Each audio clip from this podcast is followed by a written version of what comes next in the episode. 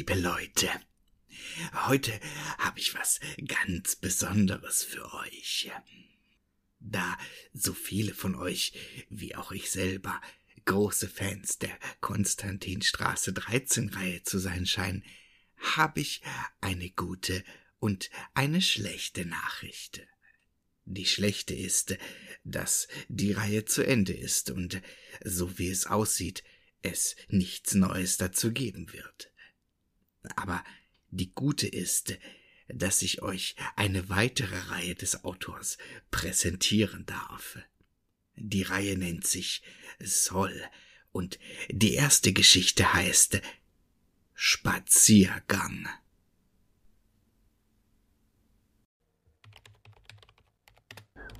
Hallo Leute, ich bin neu hier im Forum und um ehrlich zu sein, ich beabsichtige eigentlich gar nicht hier aktives Mitglied zu werden. Ich, ich, ich brauche einfach Antworten. Ich weiß, die Admins hassen solche Typen wie mich. Aber, nun ja, nach ein wenig Recherche habe ich herausgefunden, dass ihr hier kein einfaches Huibu Spuk, wir sind alle Geisterjäger Forum betreibt, sondern ihr hier eher skeptisch an die Dinge herangeht. Und genau das ist meine Bitte. Ich würde euch gerne etwas erzählen, was mir vor ungefähr einer Woche passiert ist, und ich hoffe hier Antworten zu bekommen, welche mich davon überzeugen, dass ich nicht verrückt bin, dass dies alles nur blöde Zufälle waren. Und dass ich mit dem Risiko leben muss, hier nicht ernst genommen zu werden oder als Fake abgestempelt zu werden, oder dass mein Erlebtes auf irgendeinem dieser neumodischen Creepypasta-Wikis landet, ist mir wohl bewusst. Doch ich weiß nicht mehr, an wen ich mich mit diesem Thema noch wenden könnte. Ich brauche einfach Antworten. Nun, wie gesagt, es passierte vor ungefähr einer Woche. Ich arbeite in einer Spätschicht, einer Fast-Food-Kette in Köln. Mit den Jahren wurde es also quasi zur Routine, noch spät abends, wenn ich heimkomme, eine Runde mit meinem Hund Petermann zu laufen. Ja, Petermann. Ich weiß, bekloppter Name, welcher mit einer langen Geschichte verbunden ist, die aber nicht hierhin gehört. Ich wohne nicht sehr zentral, aber auch nicht wirklich abgeschieden vom Tumult der Großstadt. Das Viertel, in dem ich wohne, war in den 60ern wohl sehr beliebt gewesen. Das Wirtschaftswunder hatte es groß werden lassen und die Globalisierung wieder zerstört. Heute würde man es wohl als sozialen Brennpunkt bezeichnen, jedoch allzu schlimm finde ich es hier gar nicht. Die Gegend hat sehr wohl ihren Charme, Natürlich sieht man überall noch die leerstehenden Schaufenster und die klassischen grau-braunen Mehrfamilienblöcke. Aber es gibt viele Schleichwege durch die hunderten Hinterhöfe. Und Petermann und ich lieben es, diese auf unseren nächtlichen Spaziergängen zu erkunden. In jener Nacht führte uns unser Weg durch die vielen verzweigten Unterführungen an der ansässigen Schule vorbei, auf deren Westseite sich ein kleiner Bolzplatz befindet. Typisch für diese Gegend. Schotterboden, ein Basketballkorb auf der einen und ein eisernes Fußballtor auf der anderen Seite. Klassischer Retro-Charme, sagt der Stadtrat. Nun ja, so kann man sich eine heruntergekommene Siedlung auch schön reden. Wir liefen also an dem Schotterplatz entlang, als sich Petermann plötzlich von der Leine losriss. Petermann ist ein gut 14 Jahre alter Golden Red Weaver, er ist eigentlich faul wie kein zweiter, also war ich über seine spontane Agilität beinahe schon schockiert. Das Alter nimmt ihn schon etwas mit. Und nun ja, diese wilde Art hat er eigentlich bereits vor äh, rund acht Jahren abgelegt. Also stand ich erst einmal total perplex dort und gaffte ihm nach, wie er, die Leine hinter sich herschleifend, auf den Platz rannte. Die Hinterhöfe haben keine Nachtbeleuchtung, und so verschwand er schon nach wenigen Metern aus meinem Sichtfeld.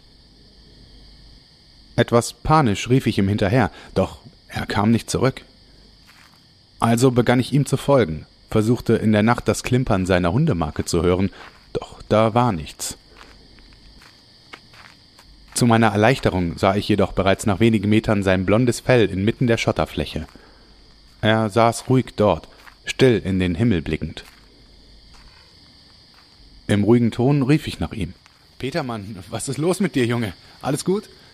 Doch er drehte sich nicht einmal zu mir um. Und da stand er plötzlich. Ein Mann. Er trug eine dunkelblaue Uniform, die ihn in der Dunkelheit beinahe unsichtbar erscheinen ließ. Doch seine blasse Hand, mit der er Petermann über den Kopf streichelte, verriet ihn. Ich brauchte ein paar Sekunden, um mich wieder zu fangen. Doch nachdem der erste Schock verflogen war, atmete ich tief ein. Während ich auf die dunkle Silhouette des Mannes zuschritt, rief ich ein Guten Abend entgegen und entschuldigte mich.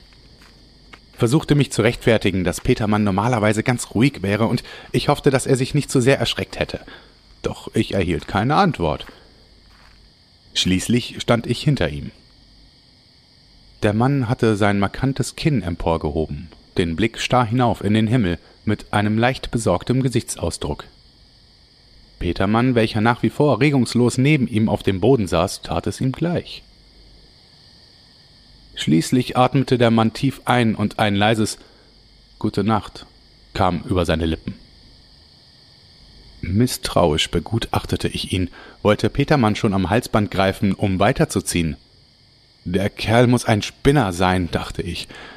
Jedoch, naja, ich bin recht neugierig, und als ich den Herrn so betrachtete, er hätte ja wohl möglich meine Hilfe brauchen können.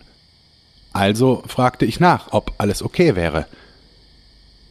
Sei es nicht seltsam, so antwortete er, dass alle Tageszeiten zur Begrüßung gebraucht werden, außer der Nacht. Die Nacht sei nicht nur das Ende jeden Tages, sondern auch der Abschied. Ich überlegte kurz, und irgendwie machte dies auch Sinn. Sagt man nicht auch Guten Tag als Verabschiedung? erwiderte ich seinem Gedankengang. Ich sah ihn eine Augenbraue hochziehen, jedoch den Blick nicht von der dicken Wolkendecke abschweifend. Vielleicht als Aristokrat des 19. Jahrhunderts, welcher empört eine Backgammon-Runde verlässt, entgegnete er mir. Und ich musste lachen und stimmte ihm zu. Er hingegen blieb ernst wie zuvor. Auch Petermann rührte sich nicht, weiterhin gemeinsam mit dem Fremden hinaufschauend. Schließlich folgte ich ihrem Blick, konnte jedoch im trüben Nachthimmel, welcher kein Mondlicht zuließ, nichts erkennen. Nach einer Weile des Schweigens platzte meine Neugierde heraus, und schon fragte ich, ob ich erfahren dürfe, warum er hier stehe und wonach er am Himmel Ausschau halten würde. Bei diesem Wolkenteppich seien doch nicht einmal Sterne auszumachen. Seine Antwort kam im selben ruhigen Ton wie zuvor. Natürlich dürfe ich fragen, sagte er, jedoch er hätte nicht viel Zeit, und bevor sich unsere Wege wieder trennen, er hätte heute Abend etwas gelernt. Etwas, woran er mich und Petermann teilhaben lassen wollen würde. Mit diesen Worten kraulte er Petermann erneut hinter den Ohren, welcher seinen Kopf in die Handfläche des Fremden drückte. Es sei wichtig, kam es überraschend stark aus seinem Mund hervor, dass auch einmal der Verstand ausgeschaltet wird. Das Schlimmste seien Gewohnheiten, denen man sich hingeben würde und welche man stets durchbrechen müsse. Und niemals solle man Vertrauen über das eigene Bauchgefühl stellen. Bei den letzten Worten wurde seine Stimme leicht zittrig. Ich blickte ihn verwundert an, und um ehrlich zu sein, für mich klang das nach einem dieser Klischee-Weisheitssprüche aus einem Glückskeks.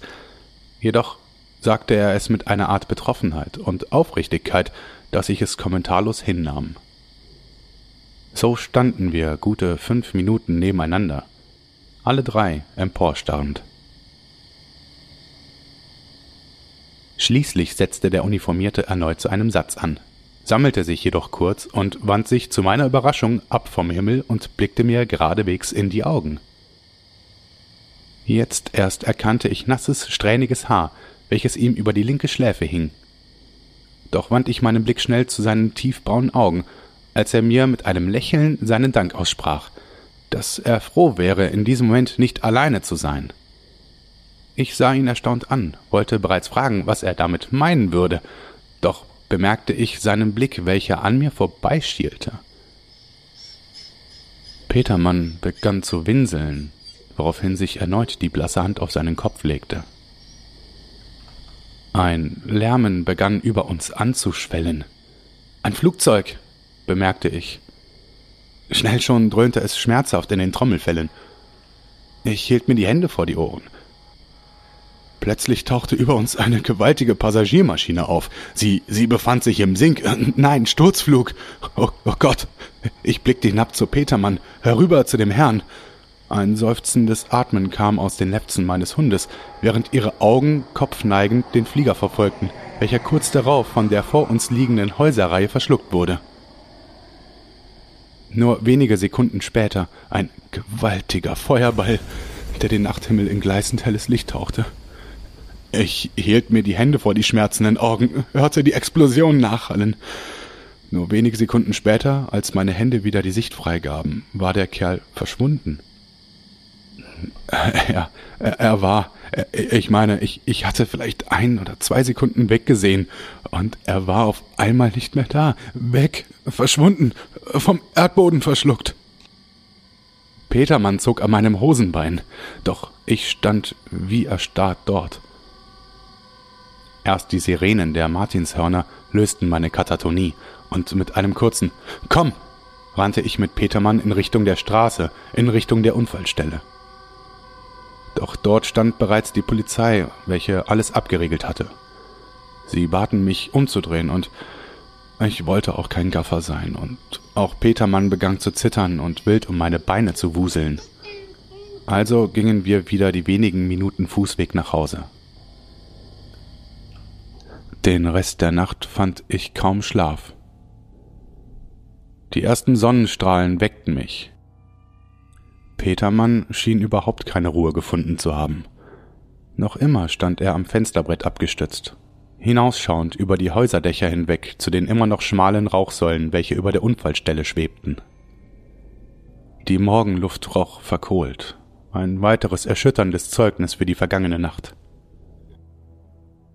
Nun, was mich momentan um den Schlaf bringt, ist jedoch der Zeitungsbericht, welcher mir aus einem Abendblatt beinahe schon ins Gesicht sprang. Er lag auf einem der Tische, welchen ich gerade an meinem Arbeitsplatz säuberte. Die Schlagzeile Flugzeugabsturz im Wohngebiet. Darunter ein Foto jenes Mannes, welchem ich in der besagten Nacht begegnete. Diese braunen Augen, das markante Kinn, die dunkelblaue Uniform. Pilot Markus Schreder lese ich das Kleingedruckte unterhalb des Lichtbildes. Die Nachricht, sie war so schockierend, wie auch Klarheit schaffend für jene Ratschläge des Fremden, welche mir wohl nie wieder aus dem Gedächtnis verschwinden werden. Stelle niemals Vertrauen über das eigene Bauchgefühl. Adrian Krohn, Co-Pilot und bester Freund von Markus Schreder, wäre der Täter gewesen. Die Blackbox an Bord hat Aufschluss über das Unglück gegeben, so hieß es. Krohn hätte massive Probleme privater Natur gehabt, wäre betrunken zur Arbeit erschienen, und um dessen Job nicht zu gefährden, hätte Schrader ihn für den anstehenden Kurzstreckenflug ins Cockpit geführt, nicht wissend über die Waffe und Absichten, welche Adrian Krohn mit sich trug.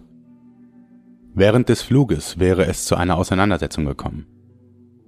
In den Aufzeichnungen der Pilotendurchsagen wäre zu hören gewesen, wie Schreder mit aller Kraft versucht hätte, seinen Freund von seinem Vorhaben, einen Absturz zu provozieren, abzubringen. Jedoch hätte Kron geistesgegenwärtig die mitgeführte Waffe gezückt und seinem Vorgesetzten und Freund mit den Worten Verzeih mir in die Schläfe geschossen. Den weiteren Text wollte ich nicht lesen. Ich wollte nicht wissen, wie viele Menschen quasi vor meinen Augen ums Leben kamen. Wollte nicht an die Stille erinnert werden, welche die Flammen und Sirenen hinterließen. Und nun? Nun, das war's. Nun seid ihr gefragt. Habt ihr Antworten? Und bitte nehmt es mir nicht übel, wenn ich pseudomedizinische Ratschläge nicht für voll nehme. Ich weiß, dass es keine posttraumatischen Halluzinationen sind, welche ich mir irgendwie im Nachhinein einbilde. Nein. Nein, denn wann immer ich mit Petermann den Bolzplatz betrete, zerrt er mich an jene Stelle, setzt sich auf den Schotterplatz und starrt hinauf zum Himmel.